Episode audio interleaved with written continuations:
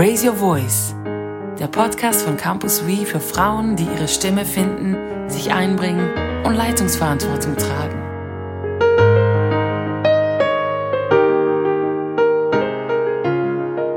Ja, herzlich willkommen zu unserem heutigen Podcast, dem ersten nach der Sommerpause und auch der erste so in diesem ganz neuen Format mit Eingangsjingle und allem drum und dran. Ich bin die Sabine Fürbringer. Ich bin Debbie Way. Und wir tauchen heute mit euch ins Thema, wie könnte es anders sein, Raise Your Voice ein. Der ganze Themenkreis Bring dich ein. Frau, finde deine Stimme.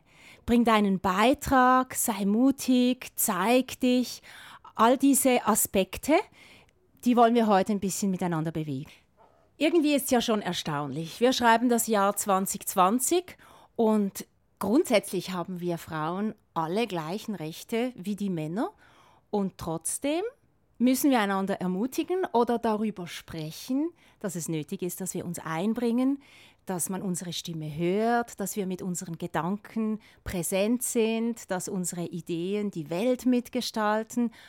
Es geschieht nicht einfach so von alleine. Aber ich finde, es lohnt sich, da dran zu bleiben und auch ein bisschen gnädig mit uns selber zu sein, weil wir haben eine Menschheitsgeschichte hinter uns, wo das eben nicht so war, wo die Stimme der Frau nicht in der Art gefragt war, wo man ihre Meinung nicht eingeholt hat, geschweige denn, dass sie von sich aus ähm, sich das Recht hätte rausnehmen dürfen, ihren Standpunkt oder ihre Meinung, ihre Kreativität, ihre Lösungen einzubringen. Und ich glaube, ja, wir dürfen wirklich einerseits ein bisschen gnädig sein mit uns und sagen, okay, der Weg, der muss auch nicht in zwei, drei Schritten abmarschiert sein. Und gleichzeitig ja, möchte ich mich selber und die Frauen rund um mich herum auch herausfordern, da nicht müde zu werden und weiterzugehen und mhm. die eigene Stimme zu finden. Ja, ich glaube, es braucht eine sehr aktive Auseinandersetzung mit den eigenen Hindernissen, mit dem, was uns zurückhält. Man, wie du sagst, man darf nicht vergessen, dass das noch nicht so lange her ist. Also in der, in der Schweiz haben die Frauen das Stimmrecht 1971 erhalten und da war meine Großmutter bereits Mutter, also mein Vater war schon auf der Welt und das ist etwas, das uns zurückbindet und wie du sagst, gleichzeitig, das darf nicht so bleiben, weil die Türen sind offen und es darf nicht eine Entschuldigung sein, das einfach so stehen zu lassen. Und darum müssen wir wirklich jetzt aktiv in diesen Prozess einsteigen und auch auf die Metaebene gehen und uns fragen, was, was hindert uns denn daran? Wenn ja kulturell alles offen ist, woran scheitert es dann? Also wenn du das erzählst von deiner Großmutter, oder dann denke ich, ha, bei mir war es sogar meine Mutter, die das Stimmrecht erhalten hat und ich war schon auf der Welt. Ich war ein Kindergartenkind zu der Zeit. Also das ist wirklich eine Thematik, die uns über Generationen beschäftigt.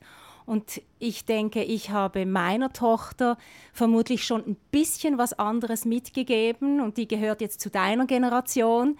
Und deine Generation startet irgendwo an einem anderen Punkt und trotzdem gibt es auch für euch nach wie vor diese Plätze einzunehmen, wo die Frauen bis heute fehlen. Und ich glaube eben, unsere ganze Gesellschaft, die, die Welt verpasst so viel, wenn der Beitrag der Frauen, wenn der fehlt.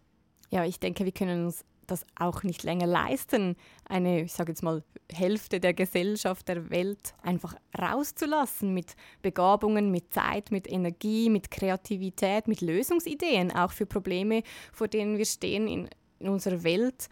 Da braucht es mehr als einfach nur die männliche Hälfte der, der Gesellschaft oder der Bevölkerung.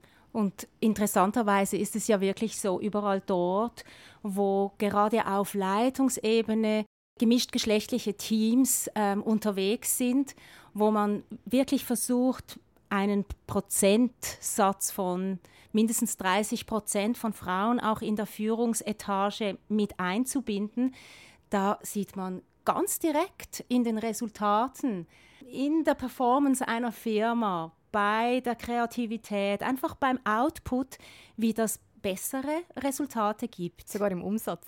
Ja. Interessanterweise. Und das eigentlich nur mit einer kleinen oder großen Veränderung, nämlich dass Frauen mit in die Gremien kommen. Und ich glaube auch, dass es von dieser Spitzenführung von Einzelpersonen Richtung Teams geht, die breiter abgestützt sind. Und ich denke, das kommt uns Frauen sehr entgegen. Und die Wirtschaft entwickelt sich dahin und da müssen wir Frauen uns auch einbringen, weil es fehlt etwas, wenn wir uns nicht einbringen. Und ich glaube, es ist auch eine Frage der Gerechtigkeit. Das ist für mich in diesen ganzen Frauenfragen auch ein ganz starker Antrieb, dass ich denke, es kann ja nicht sein, dass Entscheidungen, die die ganze Bevölkerung betreffen und die auch Frauen dann schlussendlich mittragen, dass die gefällt werden, ohne dass die Frauen ihren Beitrag im Entscheidungsprozess so platzieren können, dass der Gehör findet. Und da sind wir ja jetzt eigentlich schon wieder, oder der Kreis schließt sich wir müssen lernen, uns einzubringen, uns mutig auch zu zeigen und auf eine Art und Weise zu kommunizieren, dass wir Gehör finden. Und das ist eben gar nicht so einfach. Ja, das ist spannend. Ähm, ich von meiner Biografie her hatte nie große Mühe, mich zu äußern oder meine Stimme zu platzieren. Aber ähm, ich habe da schon ziemlich bald auch gemerkt, schon als Teenager-Mädchen, dass das gar nicht immer so akzeptiert ist oder dass man da als Frau einen Weg gehen muss, um in einer angemessenen Art und Weise entweder lernen, zu lernen, sich einzubringen oder in einer passenden Weise sich einzubringen, dass es irgendwie auch geht. Also wie hast du das denn erlebt? Wie gesagt, ich bin in einer Familie aufgewachsen, die sehr diskutierfreudig war. Es war immer okay, seine Meinung zu sagen und Mann-Frau-Unterschiede gab es in dem Sinn nicht also das ist eigentlich, mag ich Menschen, wenn ich mich einbringe. Es ist eigentlich ein Zeichen von, von Zuneigung, dass ich diskutiere, dass ich mich einbringe, dass ich, dass ich meine Meinung sage. Und ich wurde ziemlich bald schon mal zurückgebunden. Also mir wurde ziemlich, also es war für mich ein emotional tiefgreifendes Erlebnis, als mir gesagt wurde, Debbie, du sprichst immer, also du fällst einem immer ins Wort. Du unterbrichst mich immer es waren Männer, die mir das so gesagt haben und das war für mich wirklich, ich habe das Gefühl, ich habe Freundschaften verletzt durch meine Art, dass ich mich einbringe und das war ziemlich ähm, schmerzhaft. Ja, das ist noch spannend, dass du das so sagst, weil es gibt äh, Untersuchungen, die eigentlich genau das hervorstreichen, die sagen, dass Mädchen, gerade jetzt in diesem sensiblen Alter, das du da erwähnst, dass die ihre Stimme quasi opfern, um Beziehungen nicht zu gefährden. Also da wären vielleicht sogar starke Leiterinnen am Heranwachsen, aber sie merken, hm, das kommt nicht so gut an und ich werde isoliert, wenn ich da so stark auftrete. Und die Beziehung ist für ein Mädchen in diesem Alter, Beziehungen, das ist so zentral, das ist das Lebenselixier. Und das möchten diese Mädchen dann auf keinen Fall opfern und dann opfern sie eigentlich lieber die Stimme mhm. und ihre äh, sich einzubringen und halten mit ihrer Meinung zurück und passen sich an. Mhm. Und das ist natürlich nachher wieder ein Weg, den sie unter die Füße nehmen müssen, den du unter die Füße genommen hast, offenbar.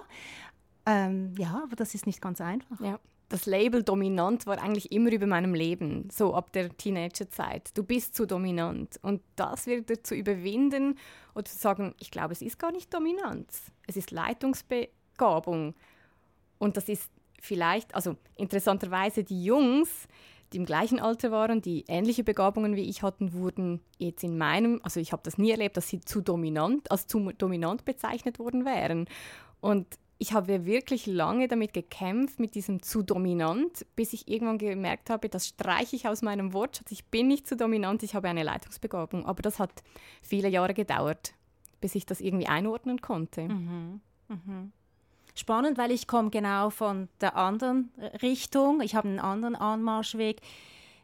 Ich würde sagen, nicht explizit, aber durch die ganze Art, wie unsere Familie funktioniert hat, habe ich gelernt, dass die Anpassung der richtige Weg ist, durchs Leben zu gehen und dass ich Respekt zeige, wenn ich jemandem zuhöre und dass ich im besten Fall reagieren darf auf etwas, das kommt, aber sicher nicht mich hervortun soll oder den Kopf raushalten, weil das ist auch gefährlich. Also man könnte Kritik und Zurückweisung damit ernten und das ist ja ganz, ganz unangenehm und gehört sich eben auch nicht. Und ich, ich habe so eine sehr zurückhaltende, einen zurückhaltenden Anmarschweg an diese ganze Thematik heran und musste und muss bis heute lernen, mich da zu überwinden und mir auch immer wieder vor Augen halten, wenn ich meinen Beitrag nicht bringe. Und da geht es jetzt gar nicht darum, ob man öffentlich spricht oder irgendwo in einer Teamkonstellation drin ist.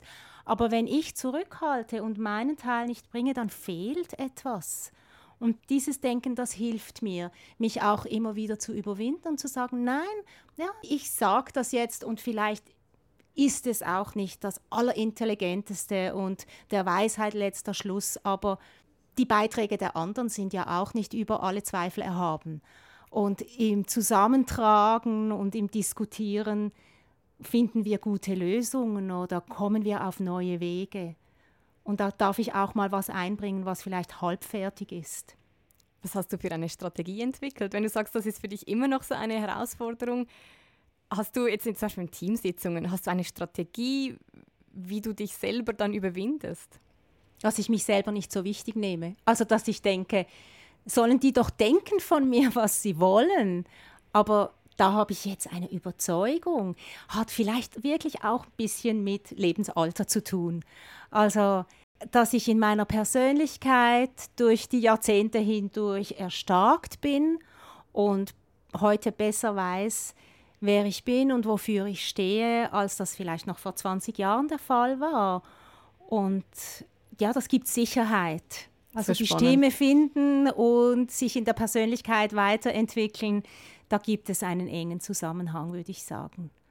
Ja, ich merke das schon, dass ich bin ja öfters in Settings mit jüngeren Frauen von meinem eigenen Alter her und da merke ich schon, dass mich selber das challenged, wenn ich sehe, dass die anderen Frauen sich im Team nicht einbringen, zurückhalten oder vielleicht etwas sagen möchten, aber wie den Raum nicht bekommen oder nicht angesprochen werden oder vielleicht Luft schnappen, so, aber dann nicht loslegen. Und ich denke, sieht das niemand? Sieht niemand, dass sie etwas sagen möchte oder dass sie noch nie etwas gesagt hat? Und ich habe jetzt einfach mal angefangen zu sagen, hey, du möchtest noch was sagen oder ähm, was meinst eigentlich du dazu? Und versuche so bereits die jüngeren Frauen, weil ich fände das irgendwie schade, wenn ich 20, 30 Jahre noch darauf warten müsste, bis die Frauen jetzt in meinem Alter, meine Freundinnen, sich alle getrauen, sich einzubringen. Das wäre sehr schade, wenn das so lange dauern würde. Und weil es mir selbst leicht fällt, versuche ich da jetzt irgendwie zu helfen, dass das passiert, weil die Beiträge, die dann zurückgehalten werden, sind meistens sehr interessant oder auch sehr wegweisend in einer Sitzung oder für eine Entscheidung zum Beispiel. Ja, das finde ich total gut. Und ich glaube, überall dort, wo wir in einer leitenden Funktion sind und Raum schaffen können, dass eben auch die Stimmen, die sich zurückhalten, dass die hervorkommen, unbedingt diesen Raum schaffen, damit sich Leute einbringen können. Und wenn ich so an meine eigene Biografie zurückdenke, war das für mich nie das Problem, wenn man mir die Plattform gab. Dann konnte ich, dann konnte ich mich einbringen. Aber es war für mich unglaublich schwierig, bis ähm, hat sich als unhöflich angefühlt, mir die Plattform selber zu nehmen.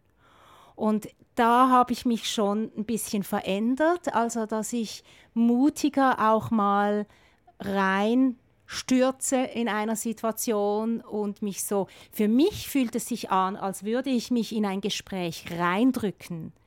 Die Realität ist aber für die anderen Gesprächsteilnehmer, sie äußert sich.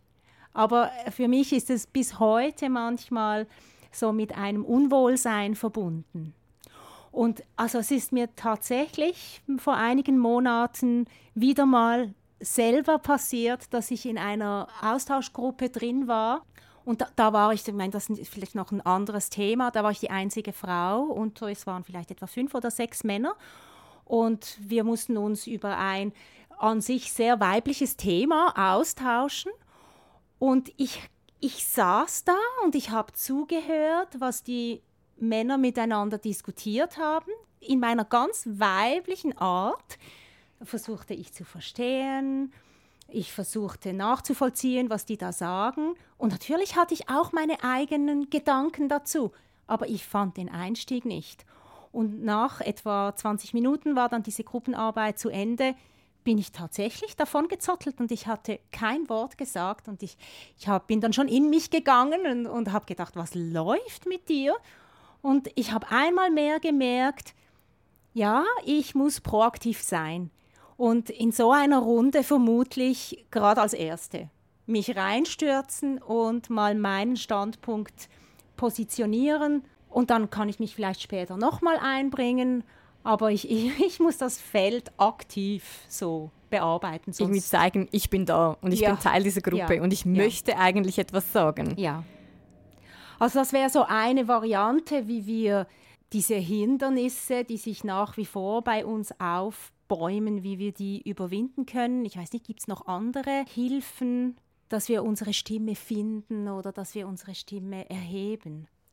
Ich glaube, ein wichtiger Punkt ist, dass wir Frauen ein bisschen die eigenen Maßstäbe runterschrauben, so dass die Ansprüche, die wir an uns selbst haben.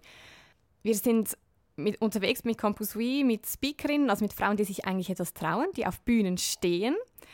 Und aus dieser Gruppe von 12, 15 Frauen, die wir, äh, mit denen wir unterwegs sind, gab es tatsächlich einige Frauen, die ein, wir haben ihnen eine Aufgabe gestellt, dass sie sich selber beschreiben müssen, was sie gut können, was ihre Themen sind, ähm, ja, ein bisschen zeigen, wer sie sind. Einfach mal in einer Textform als Word uns zuschicken.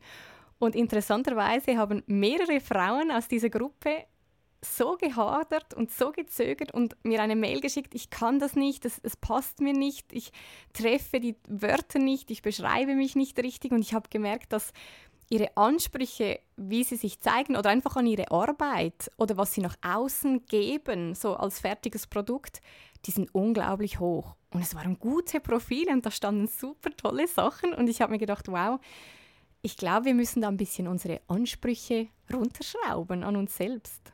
Ja, das, das kann ich nur bestätigen, aus eigener Erfahrung und aus Beobachtung, dass wir sehr hart ins Gericht gehen mit uns selber und eigentlich den Eindruck haben, wenn ich etwas sage, dann muss es eigentlich Hochschulniveau haben oder druckreif sein und alles davor ist zu gefährlich. Könnte auch Angriffsfläche für Kritik bieten und da, ja, wir wären schon wieder in, in einem ganz anderen Feld drin. Aber ich denke tatsächlich in diesem Raise Your Voice kumulieren ganz verschiedene Themen, die uns als Frauen beschäftigen und herausfordern und wo wir Wachstumspotenzial orten. Und damit ähm, ja, lohnt es sich zu arbeiten und sich damit auseinanderzusetzen. Und ganz konkret möchte ich dich, ähm, du Zuhörerin, du Zuhörer, möchte ich dich herausfordern, dass du dir überlegst, ja, wo komme ich eigentlich her? Was hat mich geprägt in meiner Art, mich einzubringen oder eben mich zurückzuhalten? Und ja, vielleicht ist das ja noch nicht der Weisheit letzter Schluss. Vielleicht gibt es da auch bei dir tatsächlich Entwicklungspotenzial und da möchten wir dich anfeuern und ermutigen dazu und auch sagen, pack die Gelegenheiten, bring dich proaktiv ein, probier's mal und ja, wenn du scheiterst oder wenn es da mal einen Rückschlag gibt, was soll's? Ja, wie gesagt, es gibt unzählige Themen, die unter Raise Your Voice noch einzugliedern sind. Darum haben wir mit diesem Podcast und Blog gestartet. Und wir freuen uns in den nächsten Wochen und Monaten einfach weiter in diesem Themenkreis ähm, mit euch unterwegs zu sein, über Inhalte zu sprechen, damit Frauen ihre Stimme finden und sich einbringen und ihren Beitrag in unsere Gesellschaft reingeben. Ja, und so freuen wir uns, äh, wenn du auch bei der nächsten Folge, die in rund einem Monat äh, rauskommen wird, wieder reinklickst bei uns. Und wir wünschen dir eine gute Zeit und raise your voice. Tschüss. Tschüss.